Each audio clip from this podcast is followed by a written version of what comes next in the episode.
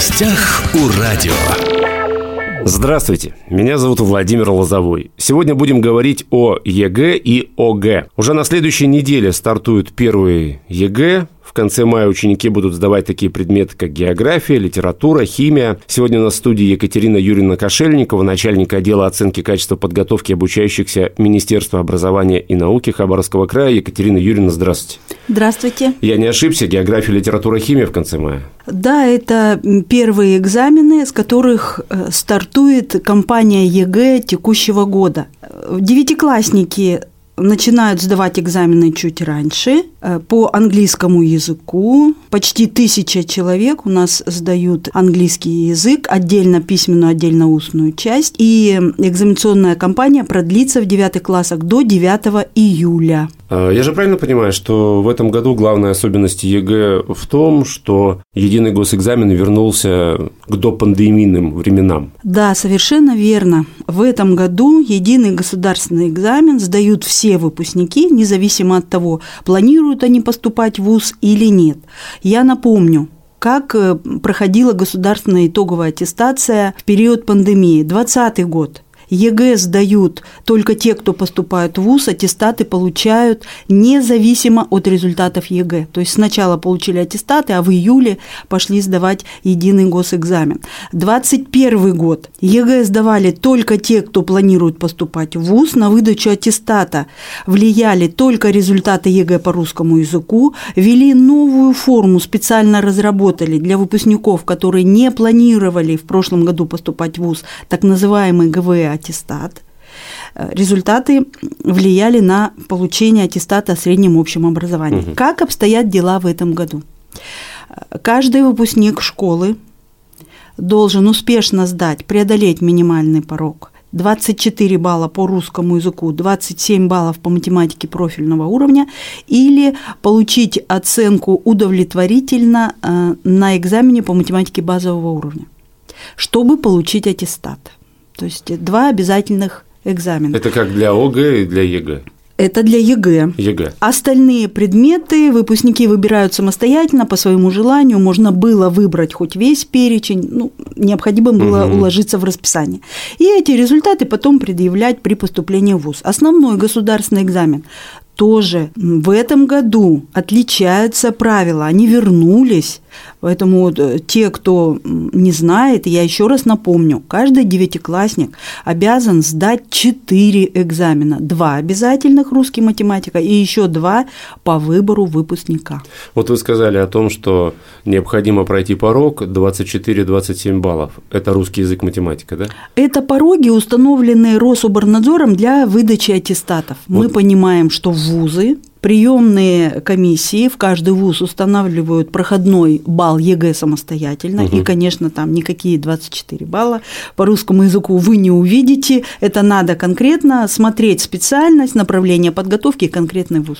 Ну, мы с вами все-таки представители советской школы, ЕГЭ у нас не было, чтобы просто было понятно. Вот 24-27 баллов – это сродни тройки по тем временам советским? Да, эти пороги свидетельствуют о том, что обучающийся освоил программы среднего общего образования. Да, это минимальный уровень, но они свидетельствуют об э, усвоении этих программ и предоставляют право получения аттестата о среднем общем образовании. Ну, то есть человек получил там 24 балла и есть надежда на то, что молоко он пишет через О во всех случаях, да, то есть, в принципе, образованный. Ну, по крайней мере, в учреждение среднего профессионального образования можно поступать на специальности на базе 11 класс. А, говоря об ОГЭ, вы сказали, да, о том, что выпускники уже сдают английский язык. А с английским языком какие-то нововведения в этом году, насколько я знаю, и для ЕГЭ тоже, правильно? Единый государственный экзамен. Ну, я хочу сказать, что по всем предметам внесены изменения в структуру и содержание содержание экзаменационных работ. По английскому языку продолжительность экзамена единого государственного экзамена увеличилась. Вот раньше было 180 минут, сейчас 190 минут. На 10 минут. На немножко, но вместе с тем. Устная часть тоже раньше было 15 минут по английскому языку, в этом году 17 минут. Но, например, по китайскому устная часть не изменилась, и там как было 14 минут, так и осталось. По английскому языку в девятых классах, э, что в этом году, какая особенность? То, что экзамен проходит в два дня – угу. аналогично, как и по технологии ЕГЭ. Отдельно письменная часть. На следующий день приходят и э, выполняют устную часть. Вы сказали китайский язык. А много вообще в Хабаровском крае выпускников, которые сдают китайский язык? Ежегодно сдают э, не больше 10 человек. Но вот в этом году зарегистрировались 9 человек. Это в прошлом в крае? году было 8 в крае. В крае. Да, как правило, у нас ребята выбирают английский язык и дополнительно еще китайский язык, ну, как они говорят, на всякий случай. Поэтому вот не, немного сдающих. Ну и немецкий у нас один участник остался. В прошлом году их было двое. Французский язык и испанский язык. У нас экзамены не будут проводиться, потому что ни одного участника на территории края зарегистрировано не было. А вообще обучают французскому и испанскому языку в школах сейчас? Французский изучают, Изучают, испанский да? нет. Нет, да? Ну, неудивительно, что его, собственно, нет по выбору. А вот скажите, пожалуйста, вот сколько оптимально выбирать для сдачи предметов, которые не обязательны, как вы думаете? В зависимости от того, куда планирует поступать выпускник э, средней школы. Обычно как происходит? Вот определились обучаются в классе с технической направленностью, выбирают для продолжения получения образования высшего вузы, где есть специальности инженерной направленности. Угу. Ну, значит, надо выбрать э, русский, математик обязательно профильного уровня. Сюда могут идти в комплект физика и информатика, как минимум. Если мы планируем поступать на направление гуманитарной направленности, юридические, как правило, э, ну, военные вузы. Угу. Это русский язык, это история, это обществознание. Математика на профильном уровне, как правило, не требуется, поэтому сдают на базовом уровне. Есть э, у нас еще специальности экономические. Вот туда востребованы иностранные языки, обществознание, география история, uh-huh, широкий спектр. Поэтому выпускники выбирают экзамены, вот, которые им пригодятся для поступления. Как правило, это 3-4 экзамена, как правило. Угу. Есть те, кто выбирают больше, и 6, и 7. Это единицы. Но это уже какая-то стратегия самого, видать, выпускника, его родителей, возможно, педагога, который знает да, способности этого выпускника, и куда он, если, например, несколько вузов, они разноплановые, может быть, туда документы подам, а может быть, еще и сюда. Поэтому стараются подстраховаться и выбрать э, там, не только, например, физику, химию, но, допустим, еще историю обществознания. Это что же имеет место быть такое? Да, но целенаправленная подготовка все-таки больше востребована и определяются вот или техническая, или там гуманитарная. Ну, как говорят у нас приемные компании вузов, если вы выбрали физику, это существенно повышает ваши шансы поступления на бюджет. И, и сдали ее, преодолели порог.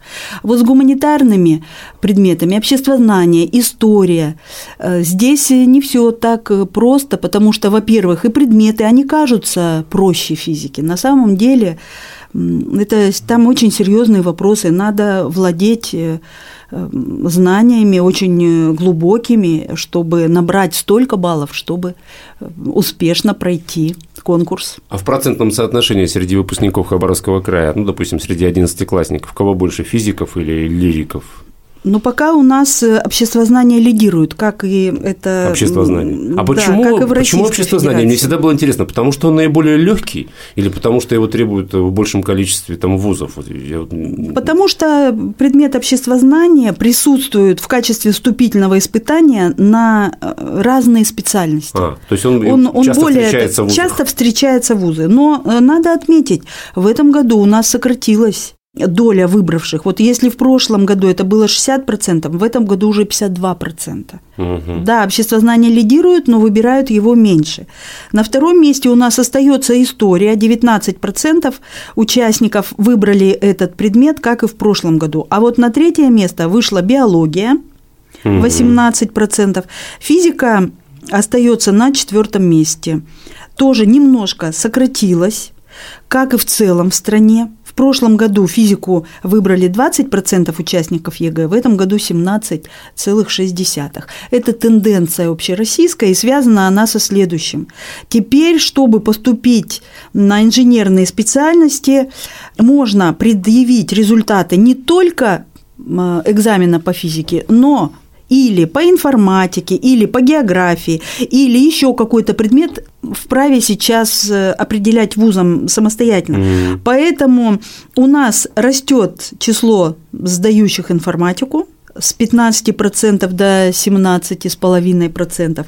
Мы видим здесь, что часть обучающихся просто э, сделала ставку на другой предмет и э, будет поступать с другим предметом. Раньше такого не было. Раньше было все очень жестко четко, регламентировано да? и четко. Вот русский, математика профильная и физика. Все. Никакой другой предмет нельзя было, даже если ты его лучше сдал. А сейчас этого нет. Сейчас веер вступительных испытаний абитуриент самостоятельно выбирает, какой результат ЕГЭ он предъявит, какой mm-hmm. он лучше сдал. А это упрощение, если в глобальном смысле об образовании говорить?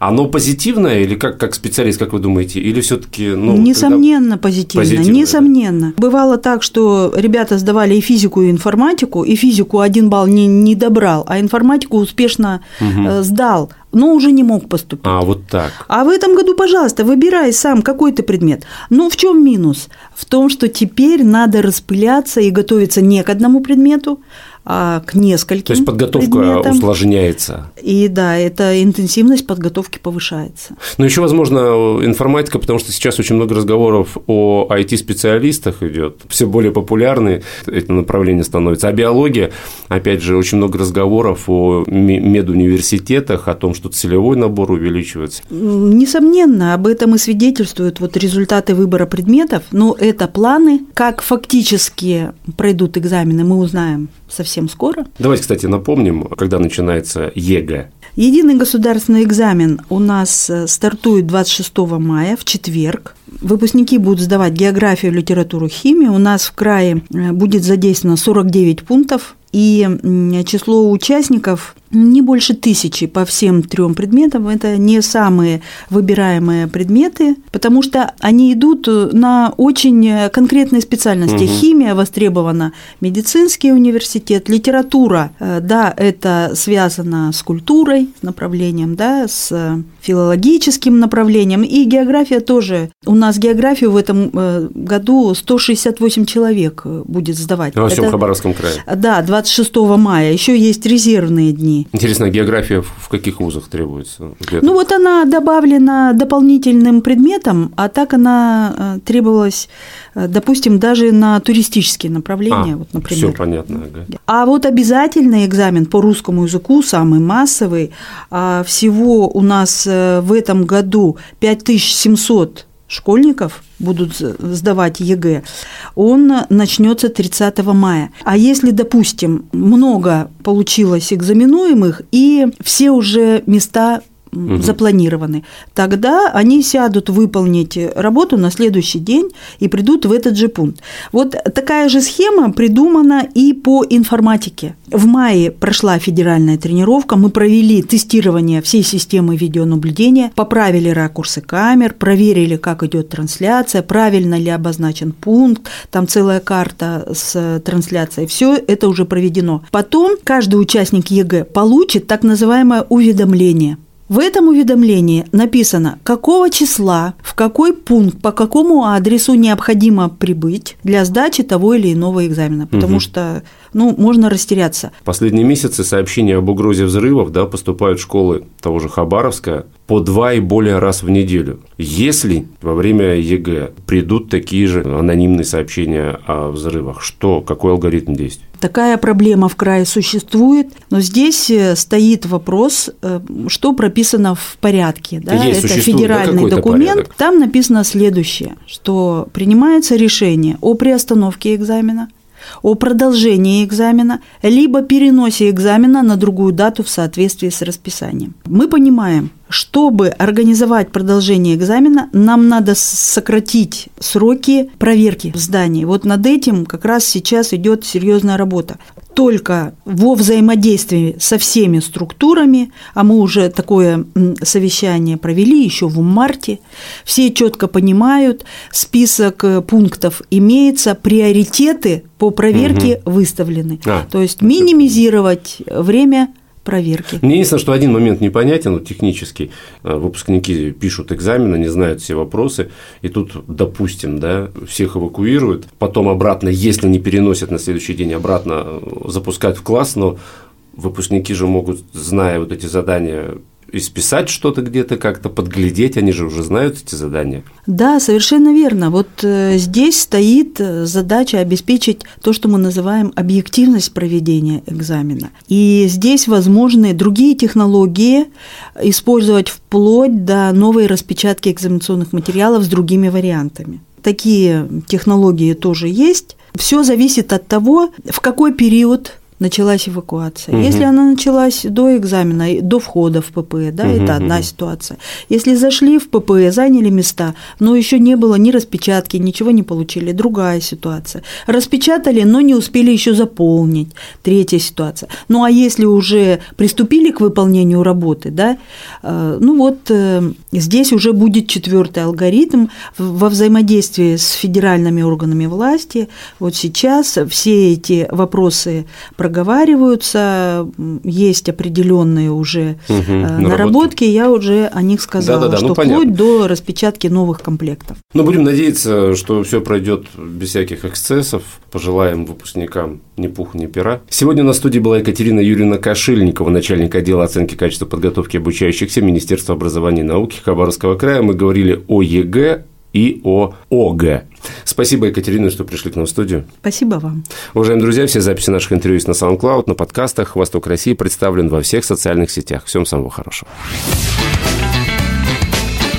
В гостях у радио.